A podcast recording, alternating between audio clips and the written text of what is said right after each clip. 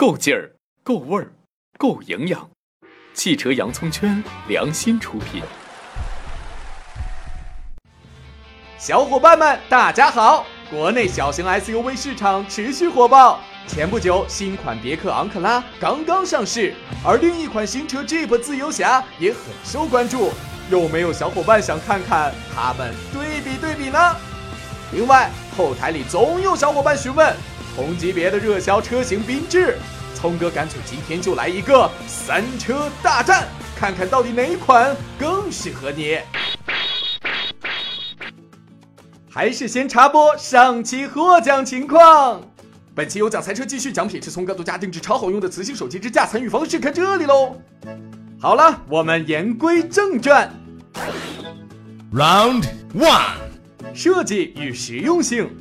老款昂克拉上市已经四年了，看上去确实有些审美疲劳。而刚刚上市的新款昂克拉造型和海外版保持一致，主要变化集中在前脸，看起来更加犀利和精神了。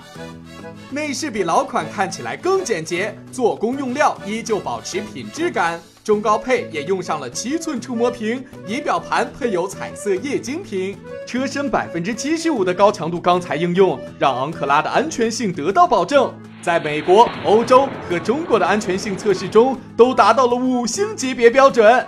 车身尺寸虽然新款相比老款宽度和高度略有增加，但是长度和轴距都没有变化。乘坐空间和后备箱空间并没有太多的改进，在同级别车型中算是中规中矩。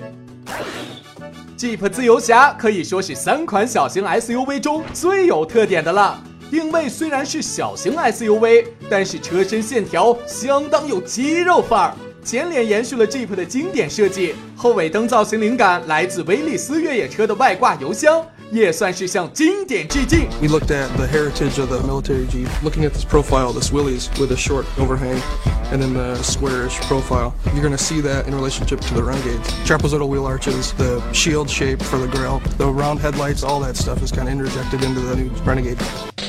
内饰的设计思路和外观一样，性格十足。内饰配色活泼，仪表盘也用了液晶屏，而且面积超大，视觉感受很好。更多亮点来自处处充满细节的小心思。副驾驶手套箱的扶手和老大哥牧马人的设计保持一致。转速表红线部分用一抹飞溅的泥浆表示。随处可见的 Jeep 经典前格栅造型，甚至前后风挡玻璃上还有这样充满创意的图案，满满的都是情怀呀。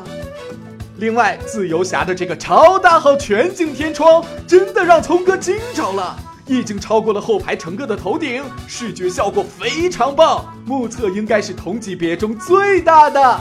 和昂克拉一样，自由侠的车身结构也应用了大量的高强度钢材，在欧洲的碰撞测试中获得了五星评价，并且得分是所有小型 SUV 中最高的。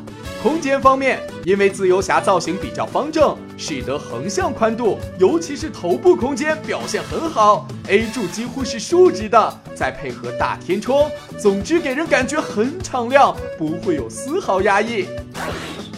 缤智由于上市较早，外观给人的感觉没有前两位那么惊艳，但也算是耐看型。内饰造型也是简约时尚的风格，属于老少皆宜的类型。左三脖子扭扭，屁股扭扭，早睡早起，咱们来做运动。缤智的车身长度和轴距是三辆车中最大的，后排腿部空间比较有优势。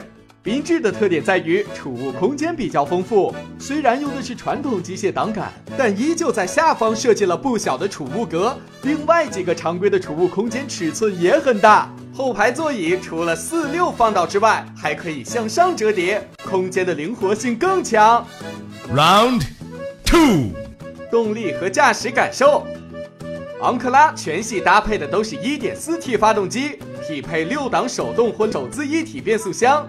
由于动力系统和老款没有区别，所以驾驶感受应该近似。加速对于一台小型 SUV 来说已经够用了，而通用的变速箱总是坚持自己的特点，那就是正常驾驶没问题，但急加速的时候降档反应会慢半拍。啊啊！哎，悬架方面。前麦弗逊后扭力梁的设计没有太大亮点，但整体调教水平还是不错。遇到颠簸路段能够快速的化解多余震动，舒适性不错。高配车型拥有四驱系统，对于湿滑路况提升车辆稳定性有一定帮助。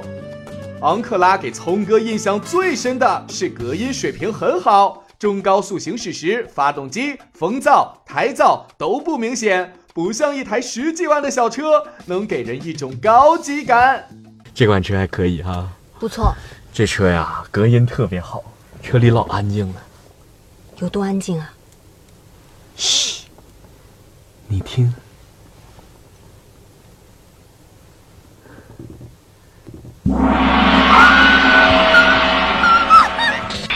Jeep 自由侠目前上市的只有一点四 T 车型，匹配七档双离合变速箱。这台一点四 T 发动机在同级别中数据是最好的。虽然自由侠自重不轻，但是带动它还是不在话下。虽然没有强烈的推背感，但绝对不肉。七档双离合的表现也高于预期。要知道，干式双离合在起步结合时多少都会有些顿挫，而自由侠这方面表现不错，只是低速降档时偶尔会跳出来一下，告诉你我是台双离合哦。底盘方面给聪哥很大惊喜，四轮独立悬架加自适应调节阻尼的避震器为全系标配，这在同级别中算是非常厚道的设计了。由于大家对驾驶感受的需求不同，弹簧和阻尼筒的性能也多种多样。比较先进的弹簧采用疏密不同的设计，从而在颠簸时保证舒适度，而在激烈驾驶时保证侧向支撑力。这让它开起来很像一台欧系小车，悬架紧致，过烂路的时候没有松散感，过弯扎实，没有一些 SUV 开起来忽忽悠悠的感觉。其实聪哥也比较期待，已经开始接受预定的四驱版。这台车采用了2.0升发动机加九速变速箱，搭载一套 Jeep 的 ActDrive Low 四驱系统，带有低扭放大功能，并且拥有多路况选择模式，这在同级中是不多见的。本田缤智属于飞度平台打造，底子不错，1.5升和1.8升自然吸气发动机搭配 CVT 变速箱，属于经济实用的取向。聪哥的驾驶风格会觉得1.5升的动力偏肉，平时一两个人还好，五个人满载就会有些后劲不足，1.8升的动力就会好很多。当然，这又要说到每个人需求的问题了。日常家用还是没啥问题的。另外，缤智的这台 CVT 变速箱表现不错，动力输出平顺，反应也够快，并没有拖发动机的后腿。底盘方面，前麦弗逊后扭力梁的配置和昂克拉一样，稍逊于自由侠，但调教的很韧，过弯时候支撑性不错，方向也比较轻，手感不错，开起来不费劲儿。总之，缤智给人的感觉就是一台标准的日系家用车，哪儿哪儿都比较均衡。Round three，价格和配置，三辆小车的指导价相差不多。昂克拉和自由侠由于刚刚上市，没有什么优惠，而缤智相比起来，价格会有一些优势。配置方面，三辆小车也是不分伯仲，各有偏重点。最基本的多功能方向盘、ABS、ESP、上坡辅助、前后安全气囊等，三辆车都是全系标配。昂克拉全系标配驻车雷达，缤智全系标配倒车影像，而自由侠除了大天窗之外，安全性方面配置比较突出，中配车型就有前后排侧气帘，而胎压监测系统则是缤智全系都没有的。番混战结束，昂克拉、自由侠和缤智三辆小型 SUV 可以说是各有胜负，各有特点。在满足实用性的条件下，昂克拉更具有品质感，自由侠则是情怀满满，还有一定的专业感。缤智的空间更加优秀。总体来说，美系品牌发力，日系也得继续努力保持优势。具体该如何选择，就要看准备掏钱的小伙伴们自身的实际需求了。好了，今天的内容就到这里，还想看哪些车来 PK？在微信、微博里留言告诉聪哥吧。我们下期再见。